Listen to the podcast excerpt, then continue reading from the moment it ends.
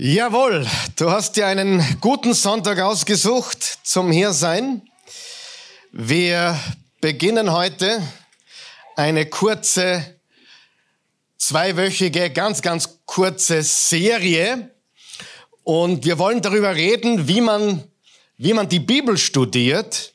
Und äh, ich denke, das ist ganz, ganz wichtig, gerade jetzt, wo wir das neue Jahr begonnen haben. Wir sind ja schon mittendrin. Der Titel heute lautet Der Schlüssel zur Bibel. Die Serie lautet Bibelstudium einfach gemacht. Und wir wollen dazu alle begrüßen, die da sind vor Ort und alle, die uns online zugeschalten sind. Gehen wir bitte den Leuten zu Hause einen kräftigen, liebevollen Gruß von hier. Ganz genau, wir freuen uns, dass ihr da seid. Und äh, ich möchte euch danken für eure Gebete in den letzten Tagen.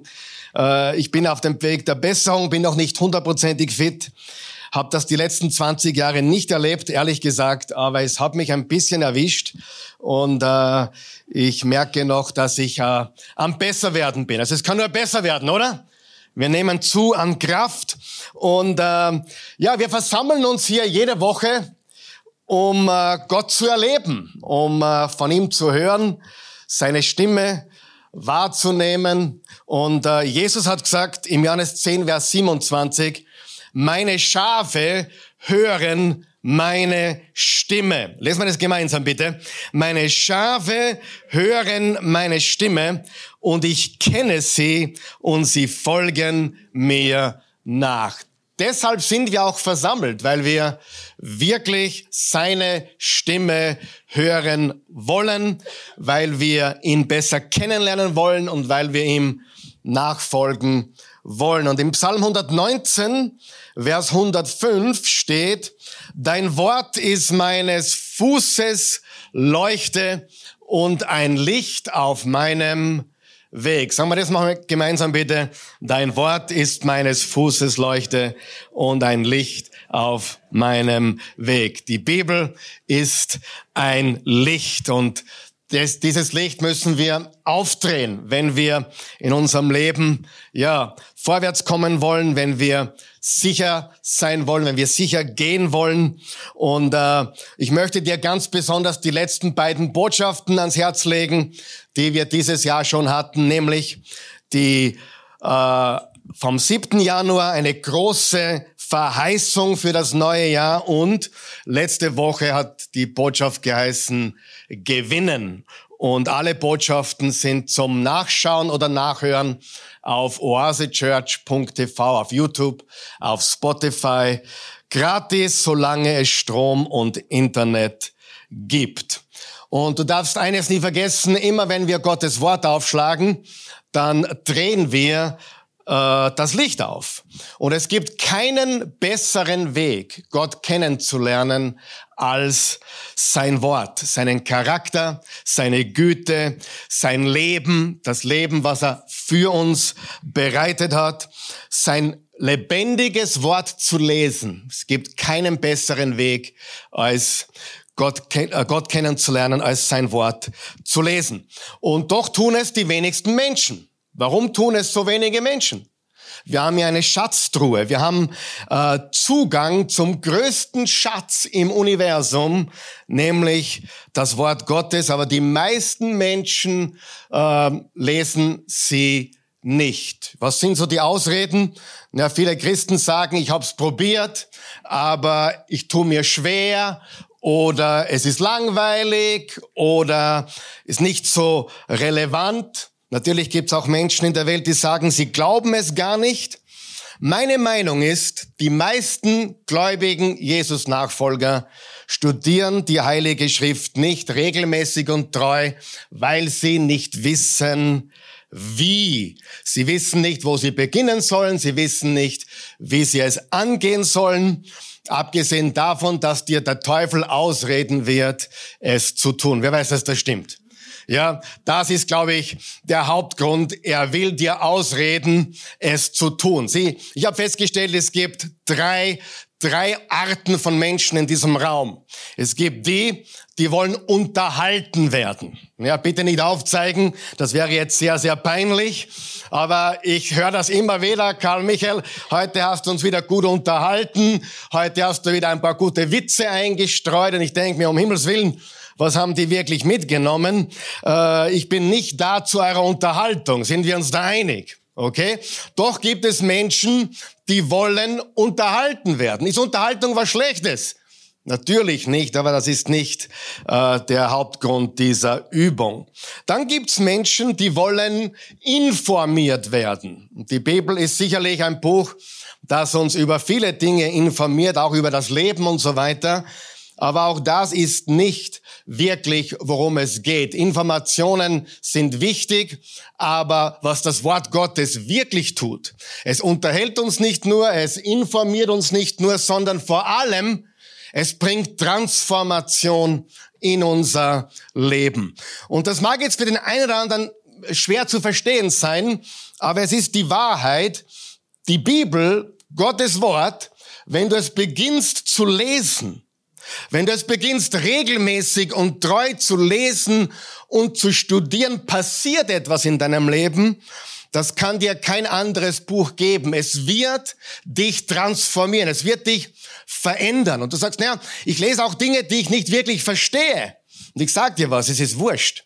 Das Wort Gottes ist so kraftvoll, dass allein das Öffnen und das Lesen dieser Worte Veränderung in dein Leben bringt. Es hat übernatürliche Wirkung. Nicht wie die Zeitung oder irgendein anderes gutes Buch, sondern es hat tatsächlich die Wirkung, unsere Gedanken und Herzen zu verändern. Und die Frage ist, wo fängt man an? Wo beginnt man dieses Buch zu lesen? Wenn es dir so geht wie mir, als ich äh, begonnen habe, die Bibel zu lesen, dachte ich mir, ich muss einmal von vorne beginnen und es durchlesen. Und ich habe dann im Genesis begonnen. Übrigens, Genesis ist das erste Buch Mose, ist das erste Buch in der Bibel. Und Genesis ist relativ wirklich relativ interessant und aufregend. Wer hat schon mal Genesis gelesen? Es ist wirklich interessant, wirklich aufregend. Und äh, ja, dann liest man weiter, dann kommt man ins zweite Buch Mose, das nennt sich Exodus. Und Exodus ist auch ziemlich interessant und ziemlich aufregend. Und dann liest man weiter und dann kommt man zu Leviticus. Und im Levitikus sterben die meisten Menschen, ja? Da gehen die meisten Menschen verloren, da steigen die Menschen aus. Und wenn du jetzt nicht lachen musst, dann hast du es noch nie gelesen, ja? Levitikus, da steigen die meisten Menschen aus und das war's mit dem Bibellesen. Genesis war super, Exodus war super und Levitikus hat dann leider dort die Power nicht mehr gereicht. Andere Menschen studieren die Bibel so. Und ich bin so aufgewachsen, dass man, naja, den Finger genommen hat. Wer kennt diese Methode auch? Ich nenne sie die Lucky Dip Methode, ja. Lucky Dip, schauen wir mal, was rauskommt. Oder ähm, Glückskeks Methode, ja. Ich meine, da muss ich immer ein bisschen lachen, wie beim Chinesen, wenn man das Glück, Glückskeks aufmacht und einen Vers zieht. Aber probieren wir das einmal, okay? Probieren wir mal, wie das funktioniert. Ich bin so aufgewachsen, da haben wir so mit dem Finger geschwungen und haben, was will Gott heute zu mir sagen? Und egal, wo jetzt der Finger hingeht, ich werde es tun. Ezechiel 4, Vers 12. Das Brot sollst du wie Gerstenfladen backen, okay? als Brennmaterial nimm vor aller Augen Menschenkot dazu. Das steht in der Bibel. Übrigens, äh, Ezechiel hat noch einige stärkere und intensivere Aussagen. Aber naja, wenn man diesen Vers so nimmt, dann muss ich wohl tun, was er sagt. Na, probieren wir das noch einmal, okay? Das war jetzt nicht so glücklich. Anderes Glückskeks, okay? Probieren wir es noch einmal. Wer ist bereit? Da nahm Judas das Geld und warf es in den Tempel. Dann ging er weg und er hängte sich. Naja, auch nicht so das Wahre, oder? Wollen wir es noch einmal probieren? Einige lachen jetzt, ich bin so aufgewachsen.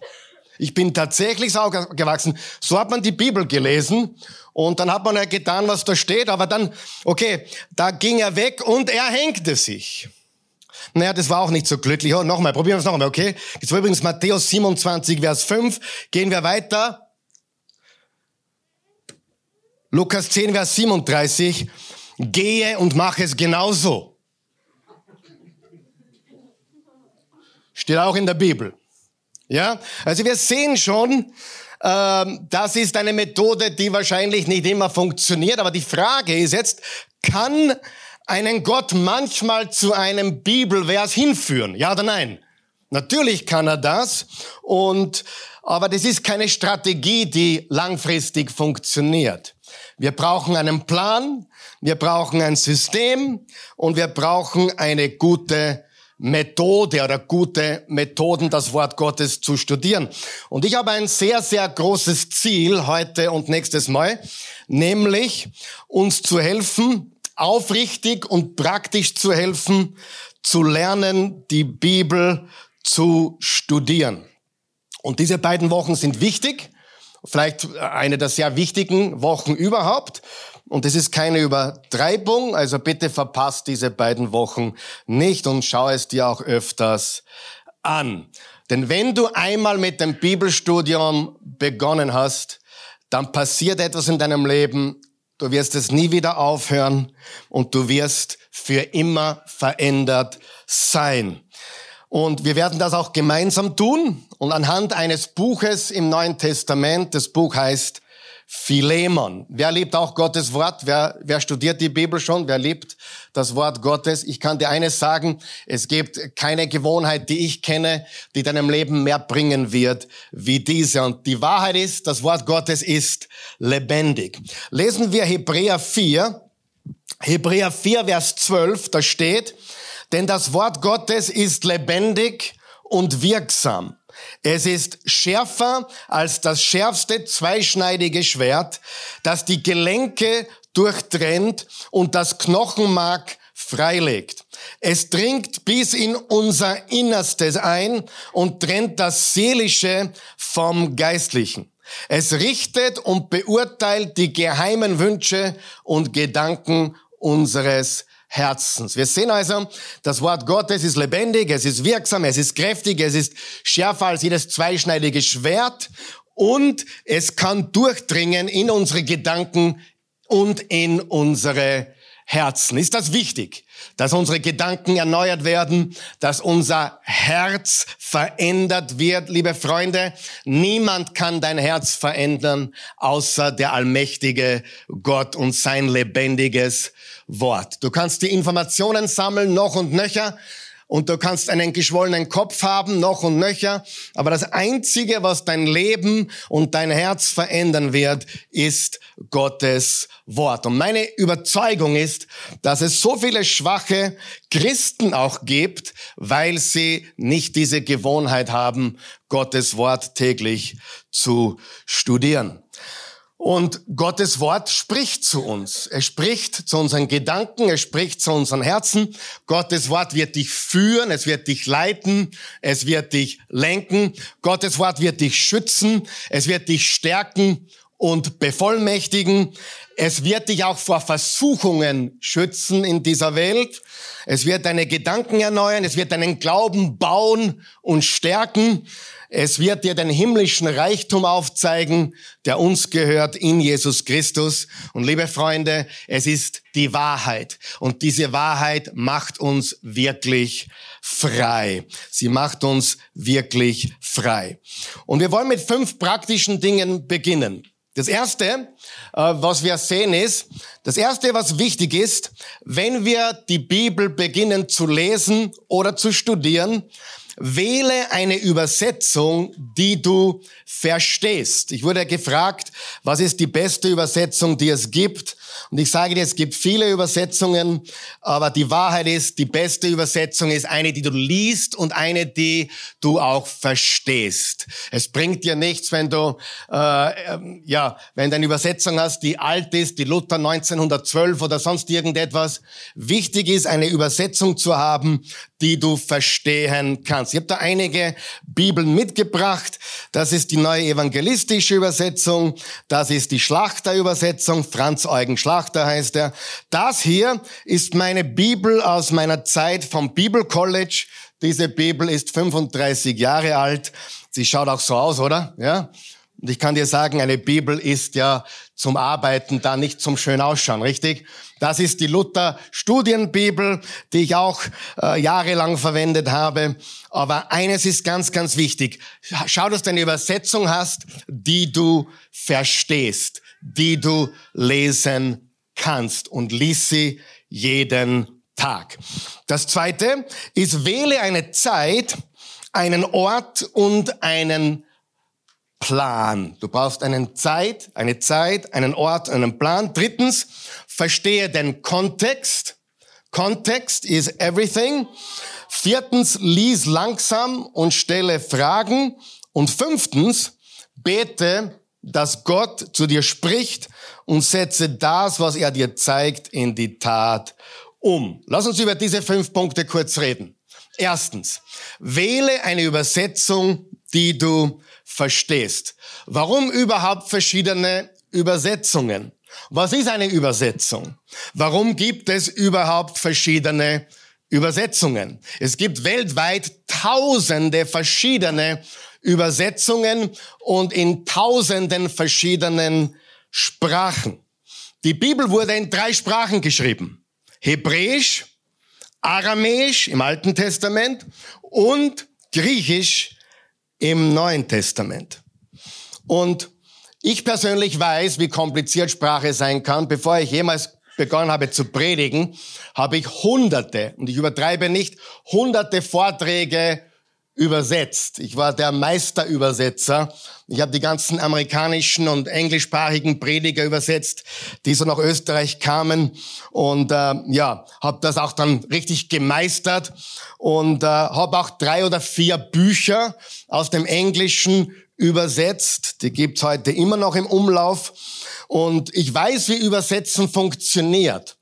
Und man stellt sich immer die Frage, was ist das beste oder genaueste Wort. Ein bisschen was Lustiges, ganz kurz. Wer von euch weiß, dass selbst Englisch, Deutsch manchmal schwierig ist? Ja? Etwas wirklich zu übersetzen mit den richtigen Worten. Noch mal ein kurzes Spiel. Wer liebt auch Fußball so wie ich? Wer liebt vor allem an Bayern verliert? Und Rapid gewinnt? Wer ist mit mir? Ja? Bayern muss verlieren und Rapid muss gewinnen, richtig? Einen heute 50-50 stimmt's. Der ist Bayern-Fan und Rapid-Fan. Wie das geht, kann ich mir nicht vorstellen. Aber es gibt ja ein paar Verrückte auch. Normalerweise ist man Dortmund und Rapid, ja, so ungefähr. Aber Bayern und Rapid geht gar nicht.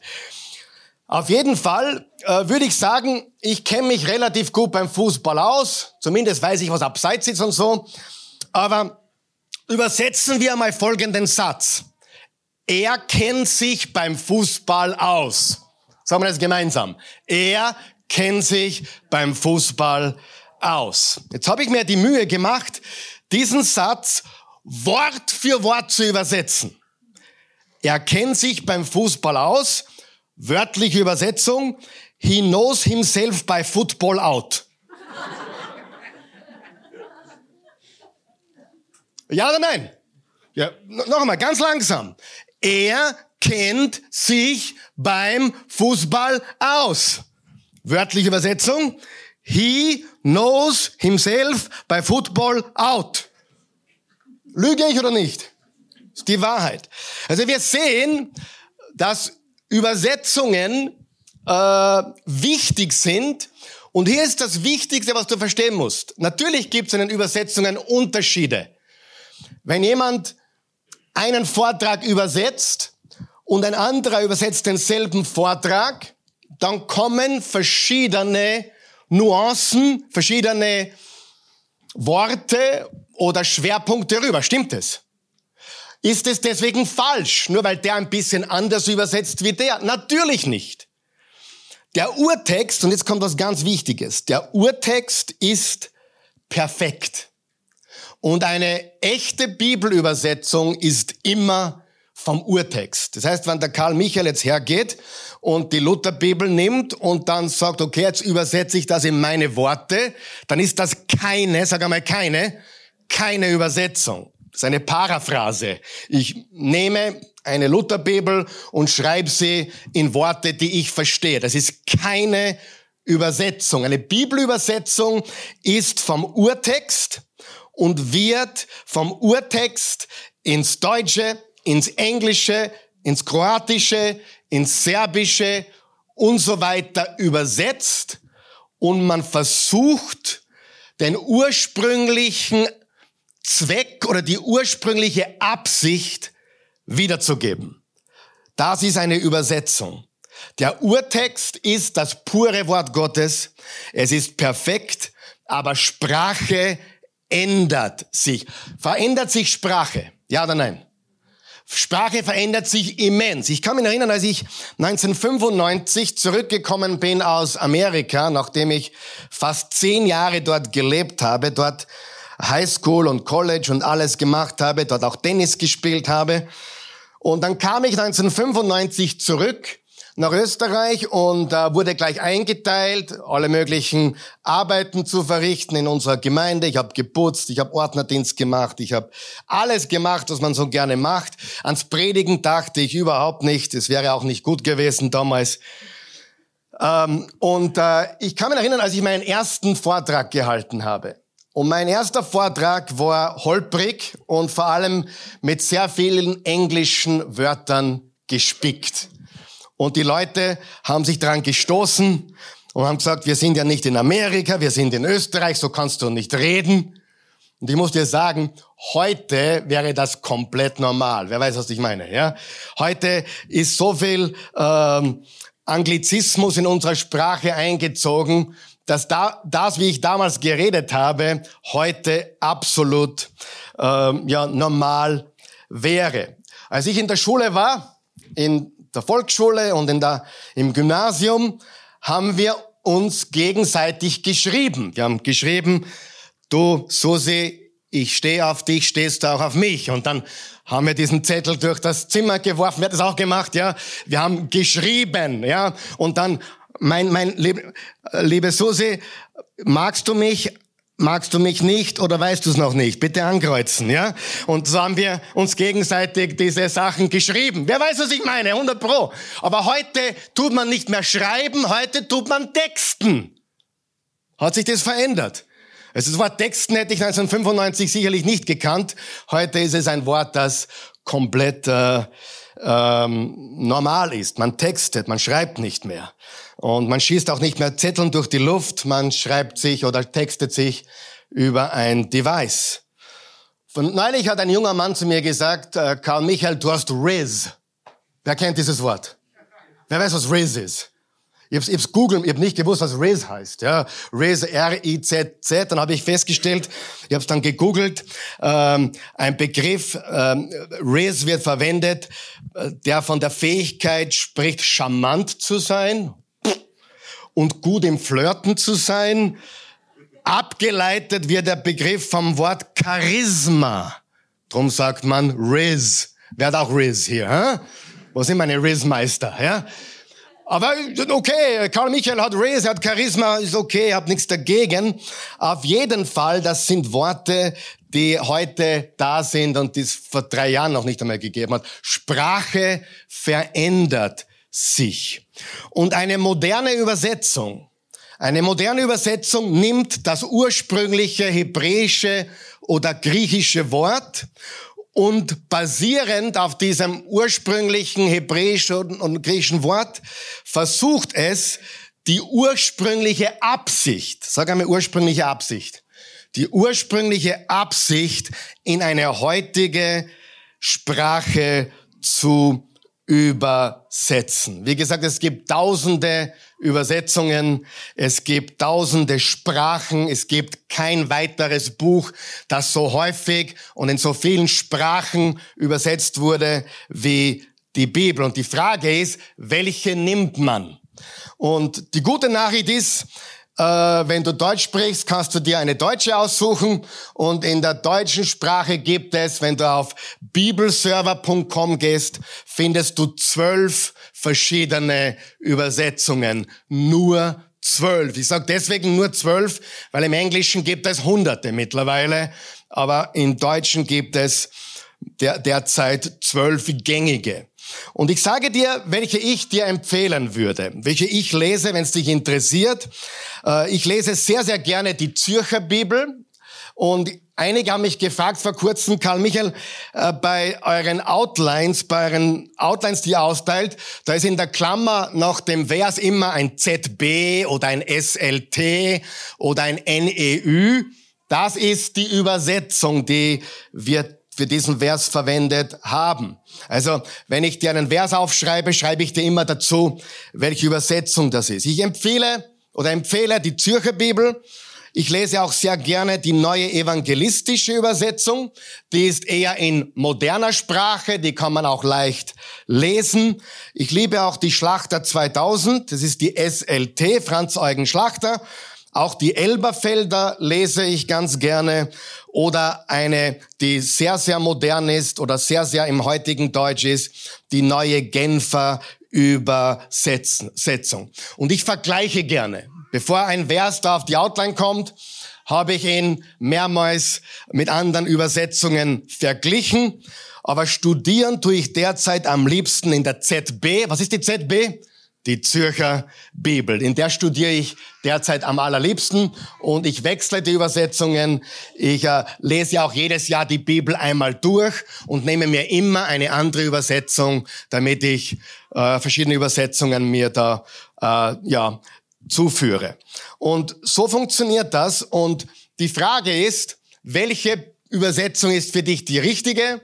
Äh, es sollte eine sein, die du natürlich verstehst. Und du kannst auch hin und her switchen, wie du willst. Sind wir noch da? Ja? Ist es wichtig zu verstehen, warum es Übersetzungen gibt? Weil niemand von uns den Urtext lesen kann oder zumindest nicht zur Gänze. Niemand von euch kann Hebräisch lesen oder Griechisch. Aber wir wollen die Bibel in unserer Sprache haben. Jetzt gibt's natürlich die Oberschlauen, die sagen, na ja, äh, das ist ja nur eine Übersetzung, das ist nicht korrekt. Und ich glaube, jeder von uns weiß, dass keine Übersetzung perfekt sein kann. Sie kann nur so nah wie möglich daran sein, was ursprünglich gemeint wurde. Und ich sag dir, das ist gut genug. Amen. Das ist gut genug. Wenn du es verstehst, dann ist es gut genug für dich. Das Wort Gottes hat Kraft, auch in Deutsch, auch in Rumänisch, auch in Serbokroatisch, auch wenn die eine oder andere Nuance anders ist wie in der anderen Sprache. Mach dir da keinen Kopf. Wenn, wenn ich einen Brief schreiben würde und du würdest den abschreiben in deinen Worten, wäre er wahrscheinlich immer noch verständlich und jeder würde wissen, was gemeint ist, oder nicht? Und darauf kommt es an. Es ist nicht wichtig, dass jeder I-Punkt und jedes T-Strichel perfekt ist. Es ist wichtig, dass die ursprüngliche Wahrheit rüberkommt. Und das hast du in jeder bedeutenden Übersetzung. Amen. Übersetzung. Keiner ist perfekt. Jede Übersetzung hat Stärken und jede Übersetzung hat Schwächen. Finde eine, die du gerne liest und lies sie jeden Tag. Wie oft lesen wir sie? Jeden Tag. Gehen wir zum zweiten Punkt und der lautet, wähle eine Zeit, einen Ort und einen Plan. Und das möchte ich von ganzem Herzen empfehlen, liebe Freunde. Eine konstante Zeit und ein konstanter Ort. Sagen wir das gemeinsam. Eine konstante Zeit und ein konstanter Ort. Wann und wo ist nicht so entscheidend. Das Entscheidende ist die Regelmäßigkeit. Manche tun das gerne am Morgen, manche tun es gerne am Abend. Und äh, ich habe gerade jetzt mit der Christi etwas begonnen. Vor ein paar Tagen habe ich eine Bibel wieder auf unser Nachtkästchen gelegt. Wir haben das über Jahre getan. Leider die letzten letzte Zeit nicht so oft, aber wir haben jetzt eine Bibel liegen am, am, beim Bett und wir lesen jetzt jeden Abend, lesen wir ein Kapitel in der Bibel gemeinsam. Das machen wir zusätzlich noch und das ist etwas sehr, sehr Wesentliches. Ähm, ich bin ein Fan von am Morgen es zu tun. Warum? Weil wenn wir am Morgen beginnen mit Gebet und mit dem Wort Gottes, dann richtet das unseren ganzen Tag aus in die richtige Richtung. Und ich habe festgestellt, wenn ich das praktiziere, läuft mein Tag komplett anders. Also wähle eine konstante Zeit, 5 Uhr früh, 6 Uhr früh, 7 Uhr früh, 23 Uhr am Abend, ist egal, aber mach es regelmäßig. Und wähle einen ganz bestimmten Ort. Vielleicht hast du einen Lieblingssessel, wo du gerne sitzt oder kniest, vielleicht am Küchentisch und äh, ja, aber tu es regelmäßig. Äh, wenn du so bist wie ich, dann liebst du es, eine Papierbibel zu haben. Man kann aber die Bibel auch online lesen, bibelserver.com. Es gibt äh, die U-Version Bible App, die ich auch sehr empfehlen kann, mit abertausenden Übersetzungen in allen möglichen Sprachen. Was ich sehr, sehr gerne tue, immer tue, ist, wenn ich ein bestimmtes Kapitel lese, ich drucke es mir aus. Ich gehe auf bibleserver.com, seht ihr das?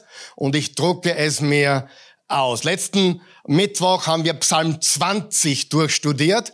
Was habe ich getan?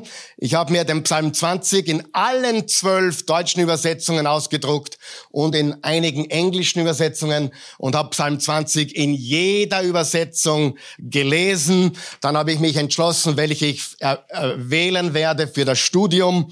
Und äh, wie du siehst, ich unterstreiche hier, ich ringle hier ein. Äh, ich habe da immer meine Notizen auch drauf. Ähm, also ein Kapitel ausdrucken, ähm, oder ein Buch durchzustudieren, wie den Galaterbrief oder Epheserbrief. Aber wichtig ist, dass du es tust, dass du es regelmäßig tust. Und ich kann dir nur sagen, es wird dein Leben vollkommen verändern. Also das war das Zweite. Wähle eine Zeit, einen Ort und einen Plan. Sagen wir das gemeinsam? Wähle eine Zeit, einen Ort und einen Plan. Und vergiss eines nicht, wenn du etwas 21 Tage hintereinander tust, hast du so gut wie eine fixe Gewohnheit. Äh, Studien haben ergeben, wenn man etwas drei Wochen lang, also 21 Tage hintereinander tut, zur gleichen Zeit, am gleichen Ort, dann hat man so gut wie fix eine fixe Gewohnheit, die auch meistens bleibt. Wenn du eine schlechte Gewohnheit brechen möchtest, guess what? 21 Tage nicht tun, davon ablassen und dann hast du wahrscheinlich diese Gewohnheit gebrochen. Also erstens, äh, entscheide dich für eine Übersetzung, die du verstehst. Zweitens, wähle eine Zeit, einen Ort und einen Plan. Drittens, verstehe den Kontext. Kontext ist wichtiger, als du denkst. Weil so oft werden Bibelverse aus dem Zusammenhang gerissen. Einer der der ganz berühmten Bibelverse, der immer aus dem Zusammenhang gerissen wird, ist Philippa 4, Vers 13. Ich vermag alles durch den, der mich mächtig macht. Stimmt dieser Vers? Ich vermag alles durch Christus, der mich mächtig macht? Definitiv.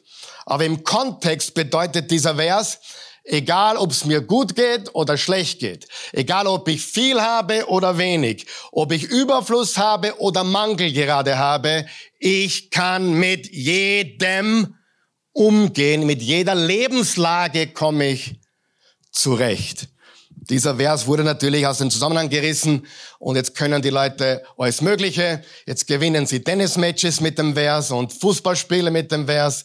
Und das Problem ist, die gegnerische Mannschaft verwendet den gleichen Vers. Jetzt haben wir ein kleines Problem. Die können alles, die können alles. Einer wird verlieren und einer wird gewinnen. Komplett aus dem Zusammenhang gerissen. Aber Anscheinend spielt das keine Rolle. Aber lass uns über den breiten Kontext kurz reden. Die Bibel ist eine Bibliothek. Die Bibel ist nicht nur ein einzelnes Buch, sondern in Wahrheit eine Bibliothek, eine Sammlung von 66 verschiedenen Büchern geschrieben in drei Sprachen, auf drei Kontinenten, über eine Zeitspanne von 1500 Jahren, von über 40 verschiedenen Autoren. Einige waren Fischer, einige waren Hirten oder Ärzte oder Priester oder Philosophen und auch Könige haben es geschrieben. Es ist eine Sammlung von Gedichten, Prophetien, Briefen und Gesetzen, Erzählungen, Biografien und Geschichte, die von Menschen geschrieben und von Gott inspiriert wurden und eine einheitliche Geschichte erzählen, die uns zeigt, wie sehr wir Jesus brauchen und uns lehrt, ihm immer ähnlicher zu werden. Die Bibel ist eine einheitliche Geschichte, die zu Jesus führt. Und wir wollen jedes Mal drei Fragen stellen. Drei Fragen, die wir uns jedes Mal stellen. Erstens, wer hat es geschrieben? Zweitens, an wen wurde es geschrieben? Und drittens, was ist die Absicht? Warum wurde es geschrieben? Steigen wir jetzt ein in Philemon Kapitel 1, Vers 1 und 2. Da steht Folgendes.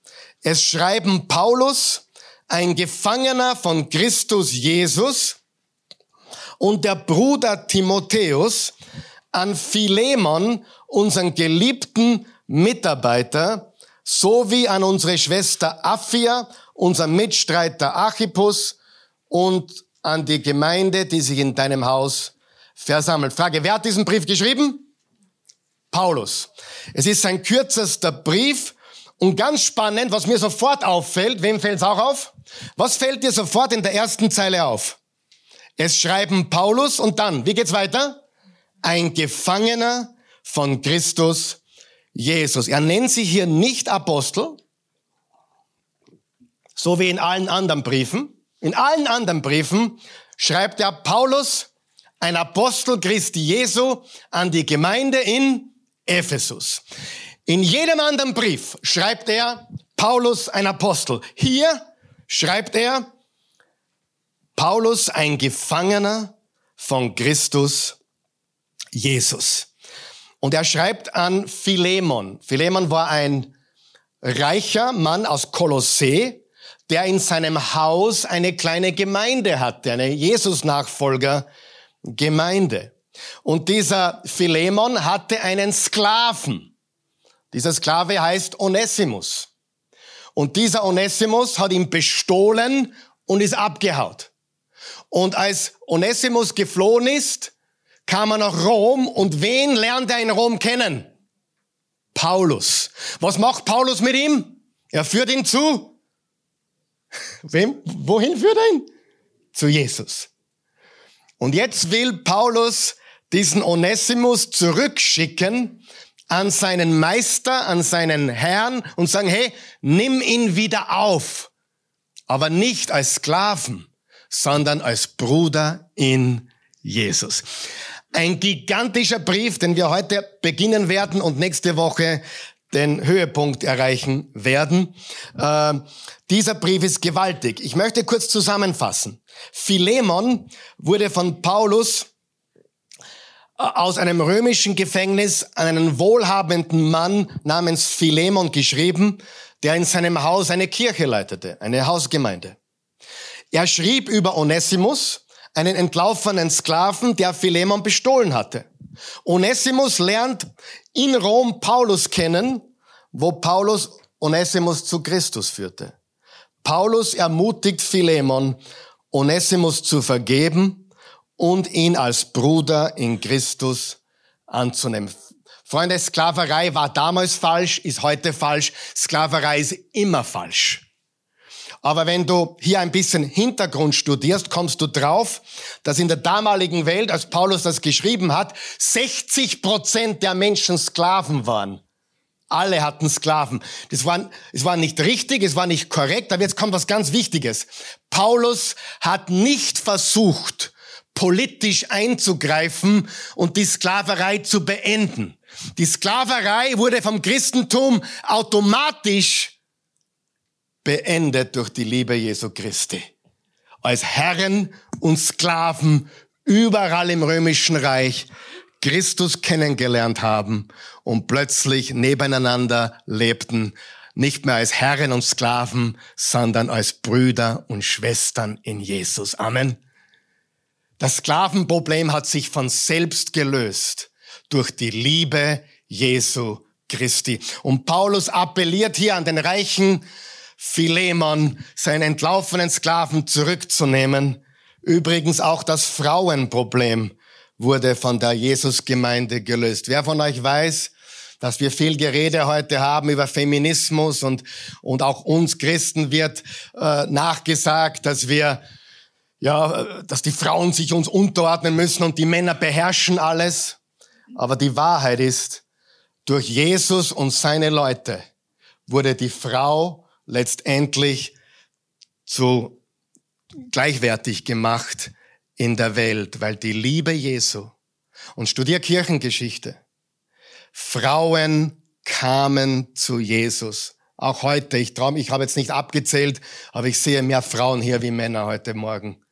Das Christentum hat die Frauen dorthin gebracht, wo sie hingehören. Zur damaligen Zeit hat die Frauen nichts gegolten, kein Recht gehabt, nicht einmal als Zeuge aussagen dürfen.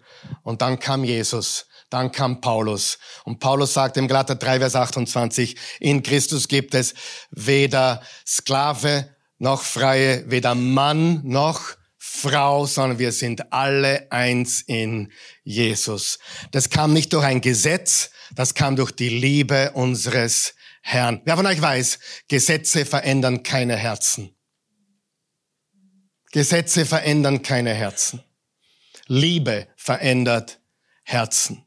Und das ist ganz, ganz wichtig. Und wenn man sich das anschaut hier in diesem wunderbaren Brief, dann sieht man die Kraft Gottes, die Liebe Gottes, wie sie den Herren Philemon und den Sklaven Onesimus zusammengeführt haben auf einer Ebene als Brüder in Jesus. Lesen wir im Vers 3 weiter. Ich wünsche euch Gnade und Frieden von Gott, unserem Vater und von Jesus Christus, unserem Herrn. Immer wenn ich für dich bete, Philemon, danke ich meinem Gott, denn ich höre ja von deinem Glauben an Jesus, den Herrn, und deiner Liebe zu allen Heiligen. Ich bete, dass unser gemeinsamer Glaube in dir zunimmt und du erkennst, wie viel Gutes wir in Christus haben. Es hat mir viel Freude und Trost gebracht, Bruder, dass durch dich und deine Liebe die Heiligen, also die Christen, ermutigt worden sind. Paulus ermutigt hier den Philemon. Er sagt ihm, dass wir alle in der Liebe Gottes zu einem Leib gekommen sind, alle vor ihm Brüder und Schwester sind. Also wir lernen hier in diesem Teil den Kontext zu verstehen. Wer den Brief geschrieben hat äh, und was die Absicht dieses Briefes ist. Wer hat ihn geschrieben? An wen wurde er geschrieben? Und was ist die Absicht? Jetzt kommen wir zu einem ganz wichtigen Teil, nämlich Frage Nummer vier oder Punkt Nummer vier. Lies langsam und stelle Fragen. Welche Frage sollte man immer stellen, wenn man den Bibeltext liest?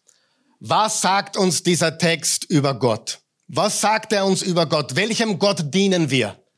Wir lernen hier, dass Gott ein Gott der Liebe ist, dass Gott ein Gott der Vergebung ist und dass Gott ein Gott der Wiederherstellung ist. Amen. Ganz wichtig. Und was sagt Gott zu mir? Das ist die nächste Frage. Wenn ich die Bibel lese, was will Gott zu mir sagen? Sagen wir das gemeinsam. Was will Gott zu mir sagen?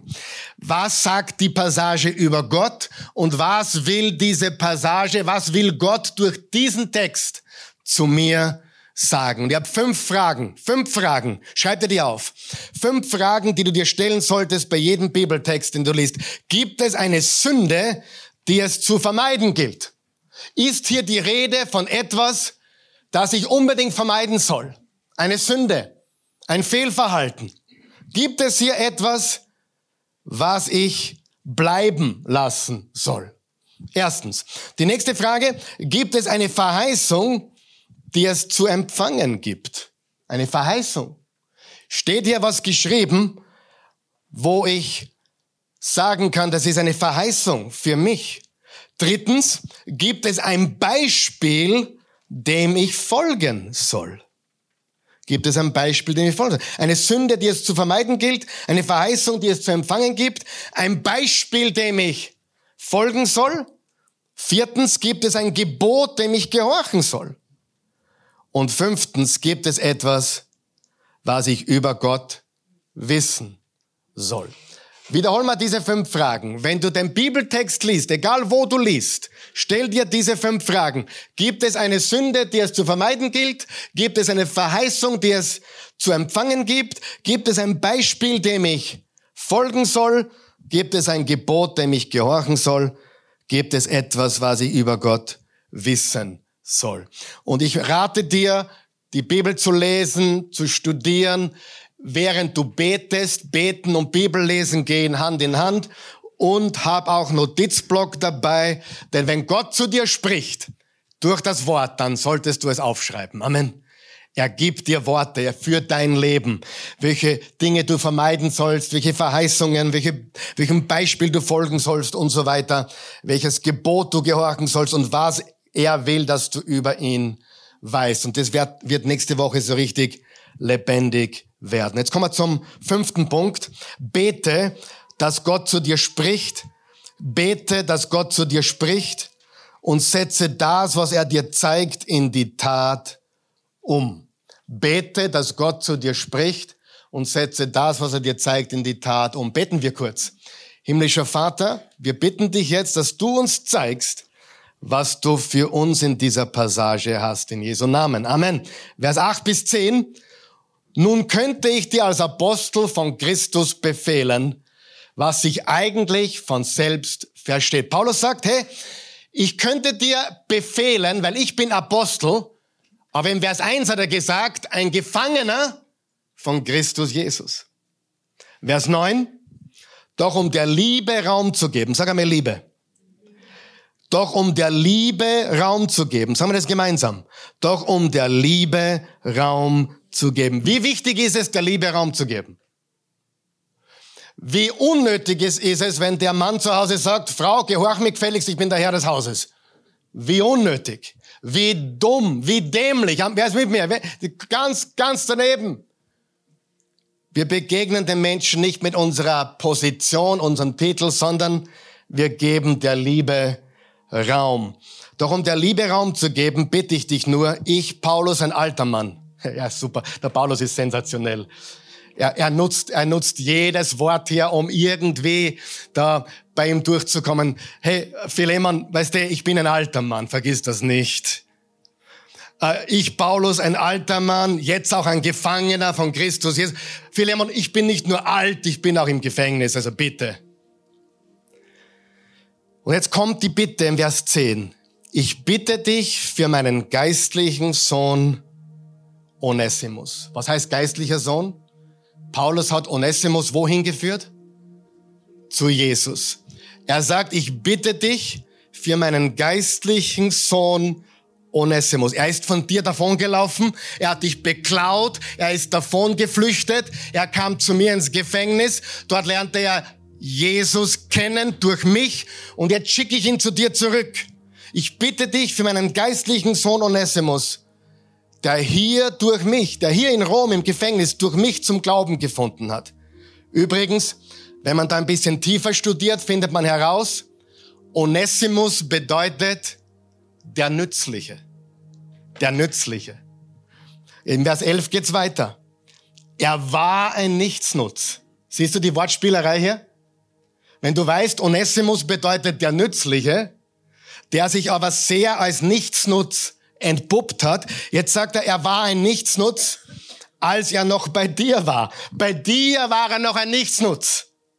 Doch jetzt, sagen wir doch jetzt, ist er für uns beide ein wirklich brauchbarer Mitarbeiter, ein rechter Onesimus geworden. Er war ein Nichtsnutz, doch jetzt ist er ein echter Onesimus geworden. Er hat früher schon Onesimus geheißen, aber er hat seinem Namen keine Ehre gemacht. Aber jetzt ist er ein echter Onesimus geworden. Ich liebe das. Und jetzt, da habe ich gespürt, wie Gott zu mir spricht. Er war, doch jetzt. Sagen wir das gemeinsam. Er war, doch jetzt. Ich liebe diese Spannung. Das, was war, doch jetzt. Wer hat auch seine Geschichte? Ich war, doch jetzt. Vorher, nachher. Ich liebe diese Spannung. Wie Gott etwas verwandelt, wie Gott aus einem Nichtsnutz einen nützlichen macht. Ich bin ja ein bisschen ein Nerd. Außerdem bin ich Pastor und ich arbeite nur einmal in der Woche am Sonntag. Darum habe ich so viel Zeit. Mir war langweilig die Woche. Jetzt habe ich mir angeschaut, was das im griechischen Urtext bedeutet. Das Wort war, er war, ist das Wort pote. Sag mal pote. Pote mit harten P. Und das Wort, oder die Worte doch jetzt, sind die Worte denuni. Pote, denuni. Super, oder? Das war nur zum Eindruck zu schinden heute. Ja, also. Pote denuni bedeutet vorher und nachher. Und das ist so gewaltig, wenn man das sieht, was in dieser Geschichte passiert, wie der Brief an Philemon so ein gewaltiges Zeugnis ist von der Kraft des Evangeliums, wie er das Herz eines entlaufenen, ähm, entlaufenen Sklaven ver verändert, wie er das Herz seines Meisters verändert, wie der Meister ihm vergibt, die beiden zusammenbringt, nicht mal als Meister und Sklaven, sondern dass wir alle eins sind in Jesus Christus. Vielleicht hast auch du eine Vorher-Nachher-Geschichte, für die du dankbar sein kannst. Wer hat seine Geschichte? Vorher, nachher, Potte, Denuni Geschichte.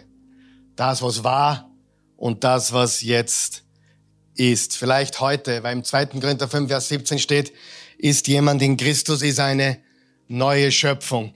Das Alte ist vergangen, siehe, Neues ist geworden. Gottes Wort verändert Menschen. Amen. Gottes Wort verändert Gedanken und verändert Herzen. Und es macht Menschen Nägel, Nagel neu. Und meine Frage an dich ist, wer wird das tun? Wer wird diese Woche das Wort Gottes studieren? Wer wird die Bibel öffnen, jeden Tag diese Woche? Ja? Und wer wird sich eine Übersetzung besorgen, die du verstehst?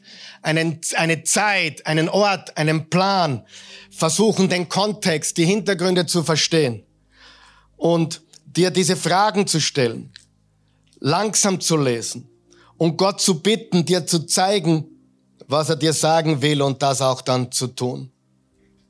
Wie wichtig ist Gottes Wort? Am Anfang war das Wort. Und Gott war das Wort. Dasselbe war am Anfang bei Gott und ohne dasselbe wurde nichts. Alles wurde durch das Wort. In ihm war das Leben und das Leben war das Licht der Menschen. Und das Wort ist Fleisch geworden. Freunde, ich kann euch nichts Besseres ans Herz legen heute, als täglich im Wort zu lesen und täglich das Wort zu studieren dich nicht länger unterhalten zu lassen oder nur zu informieren, sondern wirklich zu sagen, ich möchte transformiert werden durch das Wort Gottes. Es wird deine Welt komplett verändern. Es wird dich komplett umkrempeln. Und im Römer 12, Vers 2 steht, dass wir unsere Gedanken erneuern sollten durch das Wort Gottes, damit wir prüfen können, was der Wille Gottes ist, der gute, wohlgefällige und vollkommene. Wer wird es tun? Wer wird es tun? Ich frage dich. Wer wird es tun? Wenn du keine Bibel hast heute, heute möchte ich dir eine schenken. Wenn du keine hast, geh zu unserem Buchshop, sag, ich brauche eine Bibel, die ich lesen kann, die ich verstehen kann. Wir wollen dir heute eine Bibel schenken. Wenn du schon 35 Bibeln zu Hause hast, dann bitte nicht. Wir brauchen sie, wir Menschen, die noch keine haben. Ja, du solltest einmal eine deiner 35 aufmachen, ein bisschen entstauben und sagen, aufmachen und ein bisschen Licht in deine Birne und dein Herz bekommen. Amen. Aber wenn du noch keine Bibel hast, du sagst jetzt, wo beginne ich? Danke für die Frage. Wenn du ganz am Anfang stehst, darf ich dir einen Tipp geben? Beginn im Genesis, ist gut, noch besser im Neuen Testament. Lies eine der Evangelien. Ich empfehle dir das Johannesevangelium. Beginn im Johannesevangelium und lies es durch. Lies die Apostelgeschichte, wie die ersten Jünger gelebt haben. Lies den Römerbrief. Der ist ein bisschen schwere Kost, aber so lebensverändernd. Aber beginne und lies. Und du wirst sehen, wenn du das regelmäßig tust, bist du in 21 Tagen ein anderer Mensch. Garantiert. Amen. Stehen wir gemeinsam auf. Vater im Himmel, wir danken dir. Wir loben und preisen dich. Wir erheben dich.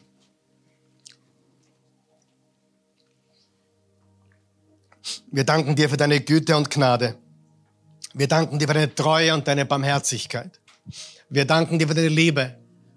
Wir danken dir dafür, dass du ein Gott der, der Veränderung bist, ein Gott, der uns verwandelt, so wie Onesimus. Er war ein Nichtsnutz und jetzt, jetzt ist er nützlich. Er war verloren, jetzt ist er Teil deiner Familie geworden. Er war so, doch jetzt ist er so. Und dasselbe kannst du in unserem Leben tun, dasselbe hast du in unserem Leben getan und dasselbe tust du in jedem Menschen, der das möchte. Das, was war und das, was jetzt sein wird. Vorher und nachher. Das ist die Kraft des Evangeliums. Eine Veränderung von dem, was war, zu dem, was jetzt ist. Wenn du hier bist heute Morgen, du hast noch keine persönliche Beziehung zu Jesus, dann bist du noch nicht der Mensch, der du sein sollst. Du bist verloren, du bist auf dem falschen Weg, mein Freund. Es gibt nur zwei Plätze, zwei Plätze in der Ewigkeit. In der Gegenwart mit unserem Herrn Jesus und in der ewigen Trennung, getrennt von ihm. Die Entscheidung liegt bei dir. Die Entscheidung ist deine, wo du sein willst, mit ihm oder ohne ihn. Ich kann dir nur sagen, egal was du getan hast, auch wenn du ein entflohener Rebell bist, gerade du bist Kandidat für die Gnade Gottes. Seine Gnade ist neu jeden Morgen. Sein Erbarmen, seine Liebe kennt keine Grenzen. Ich würde mir wünschen, dass mehr Prediger von der Liebe Gottes predigen, von seiner Gnade und seinem Erbarmen. Wir sind nicht da, um allen aufzuzeigen, wie schlecht sie sind. Wir sind dazu da, um die gute Freudenbotschaft zu verbreiten. Das wollen wir hier tun und wir wollen dir hier ganz klar sagen. In seiner Gegenwart ist die vollkommene Freude. Im Römer 10 hat Paulus gesagt, wenn du mit dem Mund bekennst, Jesus ist Herr, und mit dem Herzen an seine Auferstehung glaubst, bist du gerettet. Jesus sagte, so sehr hat Gott die Welt geliebt. Die Welt, nicht die, nicht die Gerechten, nicht die Guten, die Welt. So sehr hat Gott die Welt und er liebt die Welt heute immer noch. So sehr hat Gott die Welt geliebt, dass er einen einzigen Sohn gab, damit jeder, der an ihn glaubt. Jeder, der an ihn glaubt, nicht verloren geht, sondern ewiges Leben habe.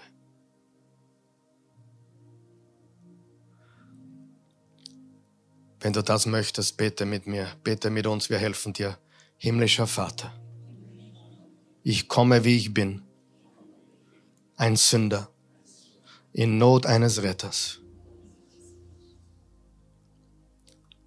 Ich bin ein Sklave. Aber du gibst mir Leben. Du machst mich frei. Ich danke dir dafür, dass du, Jesus, für mich am Kreuz starbst, dass du dort meine Sünden getragen hast, dass du dort meine Schuld getilgt hast, dass du mich freigekauft hast auf der Sklaverei der Sünde und des Todes. Und ich, der ich ein Nichtsnutz war, bin nützlich in deinen Augen. Ich bin der Nützliche durch dich, weil du mich so gemacht hast. Herr Jesus, ich vertraue dir mein ganzes Leben, alles, was ich habe und bin, gebe ich dir. Ich empfange dein Leben. Ich gebe dir meines. Verzeih mir alle meine Sünden. Mach mich zu einem neuen Menschen. Verändere mich. In Jesu Namen. Amen. Wenn du das gebetet hast, bist dein Kind Gottes geworden. Das Alte ist vergangen, Neues ist geworden. Lass uns noch ein Gebet beten für uns, die wir Jesus nachfolgen wollen. Herr Jesus, ich will dir folgen mit meinem ganzen Leben. Und ich möchte, ein, ich möchte auch ein Student werden deines Wortes. Ich will wirklich dein Wort aufnehmen, wie das tägliche Brot. Ich will das umsetzen, was wir heute gehört haben dein Wort aufnehmen, dein Wort lesen, dein Wort studieren. Ich weiß, es wird mein Leben verändern. Ich danke dir für dein Wort. Ich glaube von ganzem Herzen. Es ist die Wahrheit. Und die Wahrheit macht mich frei. In Jesu wunderbaren Namen.